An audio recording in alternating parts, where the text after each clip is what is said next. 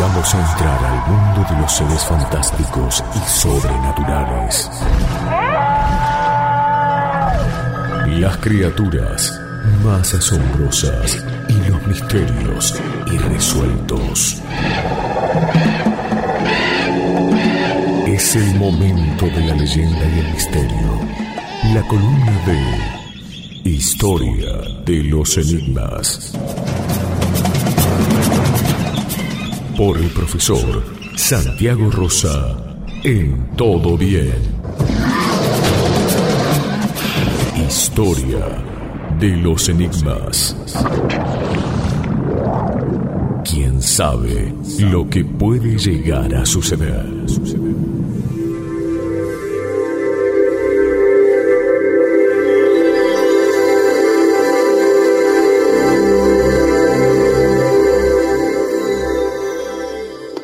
Tema de la columna de hoy es monjes y místicos del Tíbet. Eh, a ver, eh, nos referimos al Tíbet cuando hablamos del el Yeti, ¿recuerdan? Esa criatura eh, mística del Tíbet que, que, todavía no se puede tener certeza de su existencia, aunque hay pruebas al respecto, pero que no constituyen, digamos, un fundamento científico para que una criatura de esas características una, un antropoide, una especie de, gorila albino que camina en postura bípeda y que se le aparece a quienes llegan a esas tierras tan lejanas del Tíbet. Hablar del Tíbet implica hablar de un montón de misterios que siempre eh, sorprendieron a Occidente. Cuando hablamos de Occidente hablamos de los primeros cronistas eh, europeos que se deslumbraron con eh, las costumbres, los pueblos, la fauna, los paisajes eh, y las leyendas, por supuesto, de Oriente. Esa fascinación que tenemos todos por Oriente persiste hasta nuestros días. ¿sí? Eh, quien más, quien menos les gustan las artes marciales, hay quien practica yoga, hay quien eh, lo deslumbra el lujo oriental, por eso dice, tiene, tiene un, lujo asiático, se dice, cuando uno quiere referirse a, un lujo desmedido, desmesurado, eh, o de aquellas culturas milenarias como el lejano Japón o como la antigua China, con una historia tan rica. O sea, desde siempre eh, Oriente ha deslumbrado a Occidente.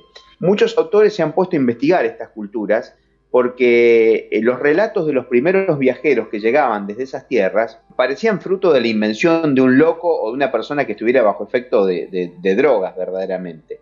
y lo que ellos hacían era describir algo que no les era común, por ejemplo, eh, ellos visitaban monasterios, pero esos monasterios eh, a, los que ellos eh, accedían, en, esos monasterios había monjes que no eran como los monjes cristianos, que llevaban una vida también de, retiro, pero que, por ejemplo, algunos monjes eran capaces de levitar. ¿sí? Levitar es suspenderse del suelo, es como si volaran aunque hubo santos en Occidente que, estuvieron. O tenían capacidades que al principio se atribuían al dominio de la mente sobre el cuerpo, de poder soportar esos climas tan rigurosos como es el, del Tíbet, por supuesto. Entonces, al regresar, contaban maravillas y era lógico que eh, deslumbraba y nos sigue deslumbrando el Oriente, todo lo que viene de Oriente.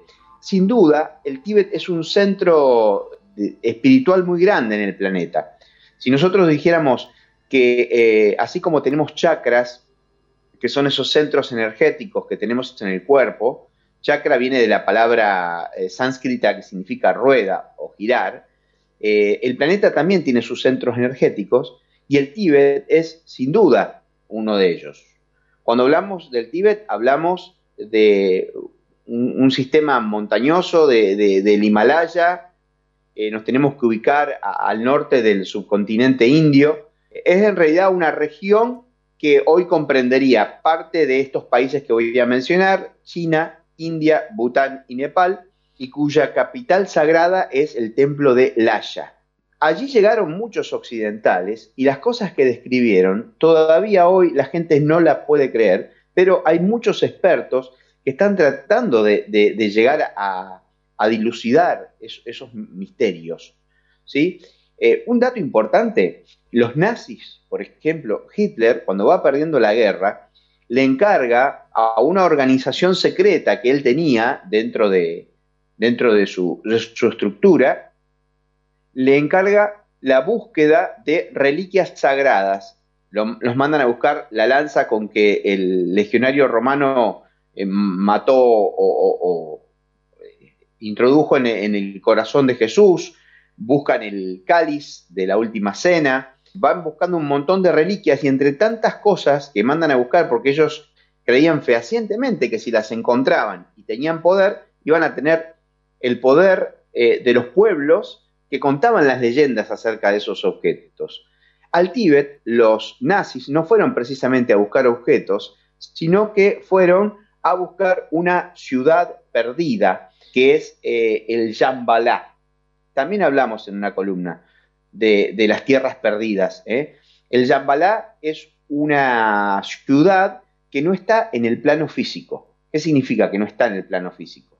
Que no, no la podemos ubicar en un mapa, pero a la cual se puede acceder en un estado de conciencia eh, superior, trascendente. Son ciudades que aparecen y desaparecen. Y Hitler, esto está consta en las crónicas, envió a sus jerarcas, aparte de sus jerarcas, a justamente a buscar esa, esa ciudad perdida. Hay, un libro muy bonito del argentino Abel Pose, tomen nota, Abel Pose con dos S, el libro se llama El viajero de Agartha. Es una novela casi de espionaje, pero con mucho esoterismo, donde cuenta cómo eh, un nazi haciéndose pasar por un arqueólogo inglés, cosa que eh, debe haber pasado porque Abel Pose fue embajador argentino en muchos países y, describía con documentos cosas que, bueno, que no se comprobaban científicamente, pero que eran interesantes, se va a un monasterio en el Tíbet y encuentra un montón de cosas que, eh, que, lo sorprenden, no solamente hombres levitando, sino hombres y mujeres que vivían en comunidades religiosas y que, por ejemplo, eh, se ponían a meditar en una caverna rodeada de nieve y el lugar donde ellos estaban, la nieve se derretía. ¿Entienden lo, que estamos hablando? O sea, eh, eh, en un estado de meditación trascendental, superior, lograban elevar la temperatura del cuerpo de tal modo que la, no solamente soportaban, porque estaban prácticamente desnudos, solamente con una especie de, de, taparrabos o de, o una, una, telita ahí cubriendo, digamos, sus, sus partes pudendas, como se dijera, pero ellos lograban derretir la nieve alrededor. E incluso le ponían mantas, mantas mojadas sobre la espalda a estos monjes y se veía, en la actualidad hay videos eh, de eso, los pueden buscar en YouTube, cómo de esas mantas se empieza a desprender un vapor y las terminan secando con el calor que tenían. Entonces, imagínense que esto que todavía nos fascina, lo que era para aquellos viajeros, eh, uno de ellas fue Madame Blavatsky, que llega al Tíbet y dice que eh, no llega de manera física, sino que llega a través de, un viaje espiritual, pongámosle que viajó a través del país de los sueños, para poder explicarlo, porque eh, ya hablamos de los viajes astrales, pero para quienes no estén familiarizados con esta terminología, eh, hay que saber de que hay personas que por su desarrollo espiritual logran trasladarse, no solamente con su mente o con su espíritu, sino hasta con su cuerpo, a regiones físicas. Esto ya es un poco más raro, ¿no?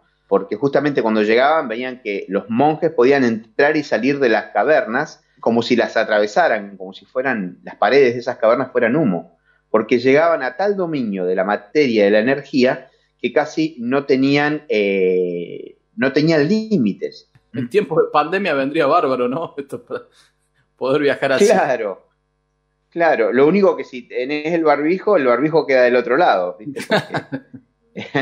el cuerpo queda. Pero claro, claro, no, uno se, se, maravilla con esto y empieza a pensar, ¿será verdad? ¿No será verdad? Bueno, sí.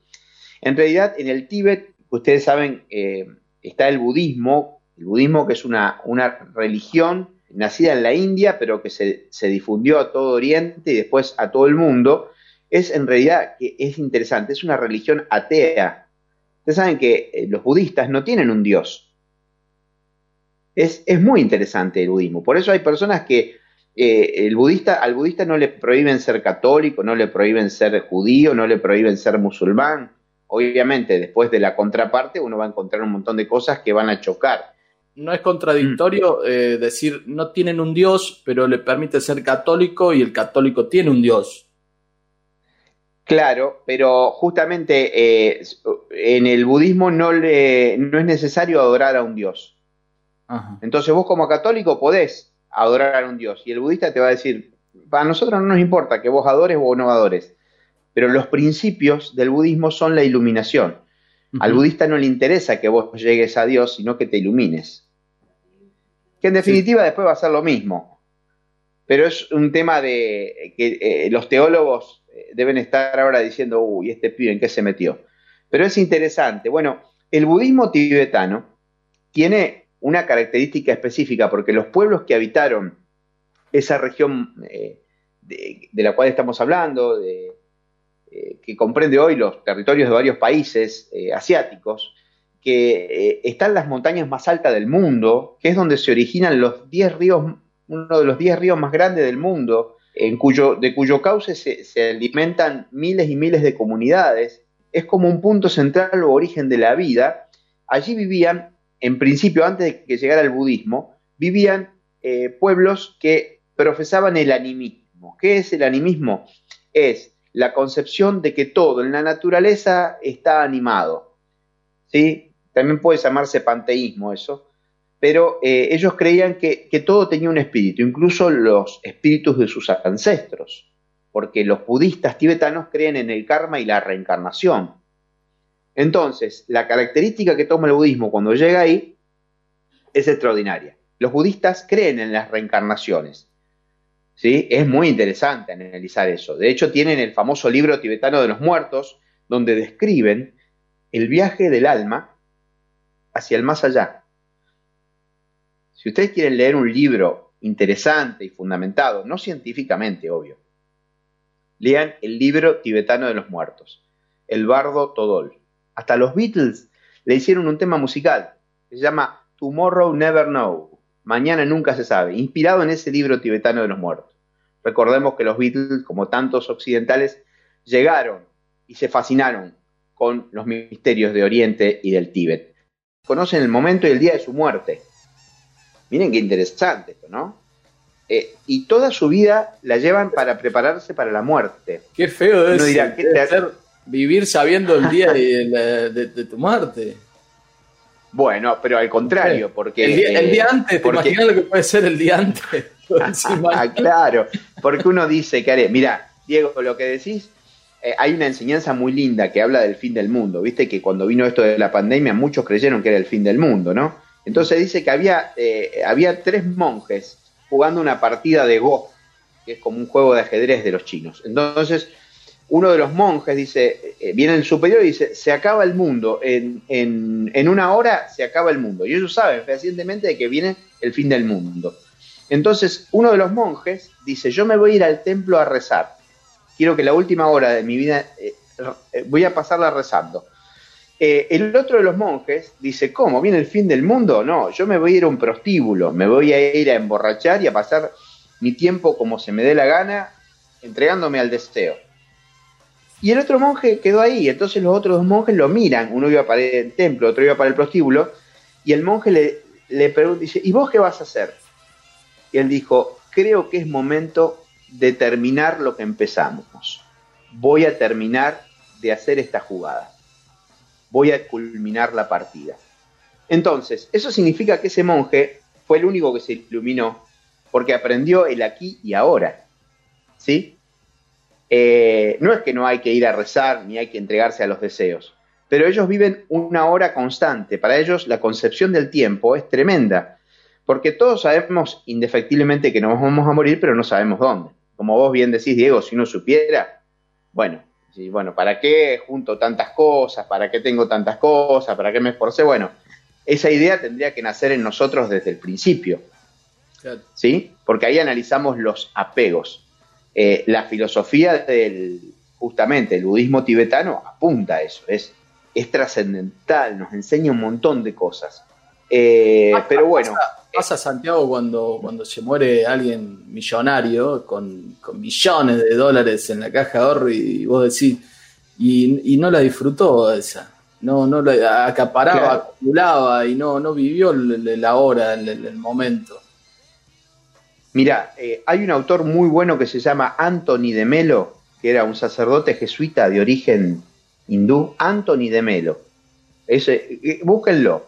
Él decía que lo más, lo más triste y, ridículo que se, se, daba es que muchas veces en, medio de, un incendio de un lugar, las personas en vez de salir para salvar su propia vida, vuelven y se aferran a un objeto mm. que se va a quemar, sin duda, y pierde la vida porque ahí estaba la moneda o el, rizo de cabello de su papá, de su abuelo, lo que le regalaron, y la persona considera mucho más, eh, digamos, importante lo material que, la, que la propia vida. Eh, así como hay muchos que se mueren pegados a, una cuenta de banco, hay personas que se que eh, lo del apego, el budismo lo explica mucho. ¿Sabes qué? No solamente a, las, a la riqueza, dice que vivimos apegados a nuestro propio dolor. Eso plantea el budismo. Ser capaz de renunciar al propio dolor es lo más difícil que hay. Se llama la renuncia. Por ejemplo, si a vos te hicieron algo en la vida y sufrís mucho, eh, y uno dice, ay, porque a mí me hicieron esto, me hicieron esto, me hicieron esto, uno está permanentemente, San Francisco de Asís decía, revolcándose en su propio vómito. Perdónenme. Eh, decía que había personas que, tenían la posibilidad de salir de esos estados, pero volvían. Es como que nos complace volver al dolor. los budistas dicen, es mucho más fácil agarrar y darle todas las pertenencias a alguien que se las lleve como muchos empiezan el camino espiritual así, San Francisco así lo hizo así, él regaló todas sus cosas y salió desnudo por el campo. En una de, las eh, célebres eh, frases o pensamientos de, Pepe Mujica habla de esto, porque él un hombre que sufrió ah. mucho, ¿no? Estuvo preso, fue torturado, etcétera. Y él habla de esto, dice, yo no, no puedo quedarme con eh, con lo que me hicieron y pensando, odiando a los que me hicieron eso, y yo no puedo lamerme la herida todo el tiempo, me tengo que olvidar de esa herida para que se cure. Ese video hay que verlo cada tanto, Diego, porque él dice, pasás toda tu vida entregándole tu tiempo para ganar plata y comprar cosas, y una vez que tenés las cosas, te das cuenta que lo que no puedes recuperar es el tiempo que gastaste. Son cosas interesantes. Bueno, nos metimos en, cuestiones. Uno, cuando va para el lado del Tíbet, se mete en este tipo de, cuestiones. Imagínate lo que es para un occidental. Muchos volvieron con la cabeza cambiada. Una historiadora muy buena que se llama Alejandra David Neal, se escribe en él. Si ustedes ponen Tíbet, estos nombres van a aparecer. Eh, también eh, le dijo al marido que se iba por una semana y estuvo 14 años en el Tíbet. Se fue sola. Fue la primera occidental que entró en la ciudad sagrada de Lhasa y convivió con los monjes y, tuvo una experiencia, murió a los 100 años en el año 69. Y ella contó cosas que eh, venían caminando por una por un, valle todo cubierto de nieve y pasaba un, monje eh, desnudo con un taparrabo corriendo, trotando, eh, porque había vencido, digamos, la inclemencia del tiempo y todo, lo podía lograr. Qué bárbaro. Impresionante, impresionante.